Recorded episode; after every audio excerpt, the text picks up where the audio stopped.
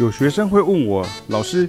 你教我们很多即兴的方法，但是我在练习一首曲子，譬如一首 standard 的时候呢，我会串不起来。但是我看老师示范或是其他同学交作业的时候，感觉都很流畅，那我该怎么办呢？如果你会这样问呢，表示呢，之前呢我有拍过一部影片呢，叫做《学习爵士乐的即兴》，我该怎么样练习才对哈？这部影片老师里头讲的每一句话呢，你并没有细听哦，也没有去想对策，因为如果你只是当做 podcast 边做别的事情边听过去哦，当然是没有画到我的重点，甚至凯亚老师讲的也是哦，重点只有一个。老师陆续教的每一种方法，学生都要尽可能先套进去，并练顺练熟。这需要长时间的专注力哦，没有捷径。这也是我从来不跟不是我的学生啊讨论啊即兴的方法，因为你讨论起来呢，什么方法都有，甚至不同学习者的方法是截然相反的。老师在因材施教的时候呢，学生其实不需要站在高点呢，一起衡量、评判哦。你不需要同时跟我们一起站在同一个地方，因为这样子的话，好像变成在讨论而已。其实并没有一个在执行啊，一个在监督的这样的一个概念哈。这其实是教育的很基本的一个概念哦。光是讨论的话，只是在交换意见，是在聊天，然后讨论完了之后都没有去做哈，知而后不行啊，其实其实还是不行。那不同的阶段呢，会有不同的步骤呢，需要循序渐进啊。那我甚至会规定我的学生们呢，某段时间呢，不准去查官网的关键字或是岔题问别的哈，因为你查到了反而更混淆。打个比方来说呢，你在网络上查卫教资讯哦，很多时候你查到只是药名啊，并没有正确的服用方法。讲个比较直接的哈，这段影片当中呢，就是刚刚讲的这部学习爵士乐的即兴，我该怎么样即即练习哈才对？你这一部电影里面呢，呃，这部影片里面呢，它就是其中一种对的药跟正确的服用方法。但是病人哈，也是学生了哈，这病人如果你没有照着吃，或者是每天持续投个动作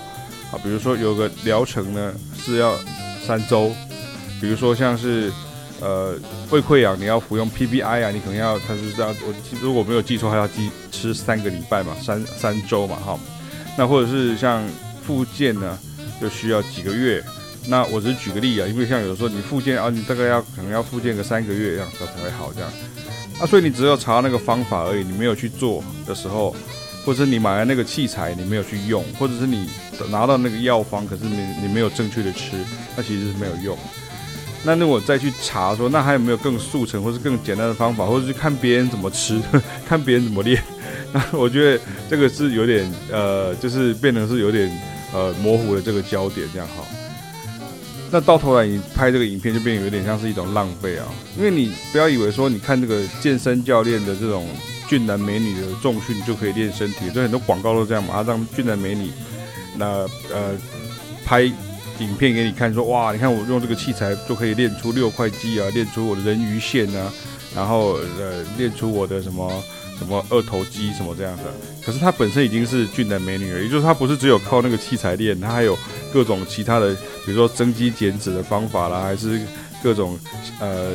配合饮食、睡眠啊，还有其他的运动啊等等一些方法，这样好，不可能只有用那一个器材，她就可以做成这样子。所以这个时候，其实我有时候反而觉得，你去观察那个胖子如何有效减重哈，会实际的多哈。你要真的观察一个真正的胖子，他怎么样变得越来越轻哈，越来怎么样减肥，这样比较实际一点啊。那我都是假设哈，学生的发问的出发点都是想要找有效的方案的，而不是想要偷懒超捷径啊。所以我们都会直接讲，然后不会拐弯抹角的意见跟建议啊。那当然也曾经教过不少学生，他会玻璃心啊，所以其实这就是为什么老师经常都会讲的比较周全。但是你比较周全的缺点就是，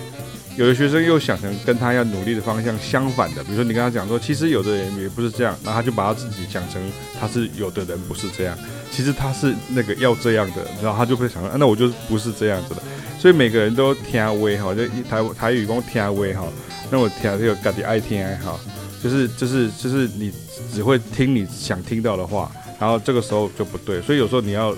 不能顺着你的意思走，你要就是根据比如说像老师教你的方式，或是一些呃持续练习的方法，那也不要去说啊，去好像感觉上好像有的人会有一种所谓的资讯恐慌症，他就说哦，好像看别人练都很快，或者是说好像老师有提供很多种不同的方法。那其实我常常都跟大家讲啊，我说其实像我或是凯凯老师，我们有很多的学生跟很多的班级啊，所以每个班级不一样，你可以当做是一个参考，可是你还是要专注在你自己要练习的这个进度跟内容上面啊，这才是重点这样。所以这是不同的时期、不同的过程当中，学生会得到的这个感知其实不一样。然后有时候大家所谓的顿悟的茅塞顿开的这样的一个。阶段也会不同，那老师们就是都很有耐心的在等待这个时候的到来。那当然也请学生们要很有耐心，就那一天终究会到来，但是不要恐慌，那也不要很疑惑说，哎，好像为什么我练好的东西，然后在实际交作业的时候，或是跟人家合奏的时候，我就没有效果这样哈。那请再回头去咀嚼的前面讲的重点，只有一个的重点。就是什么呢？就是老师陆续教的每一种方法，学生都要尽可能先套进去，并练熟、练顺。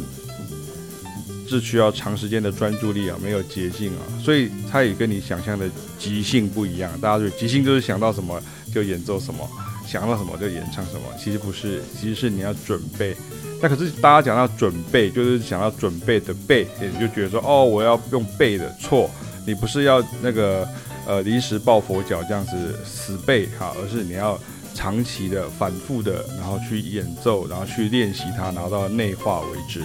所以，同样的东西，你要很快的吸收，你不能够现学现卖。其实这个也是现在的这个网网络资讯的这个媒体的这个时代给我们的一个很大的问题。就有的人他可能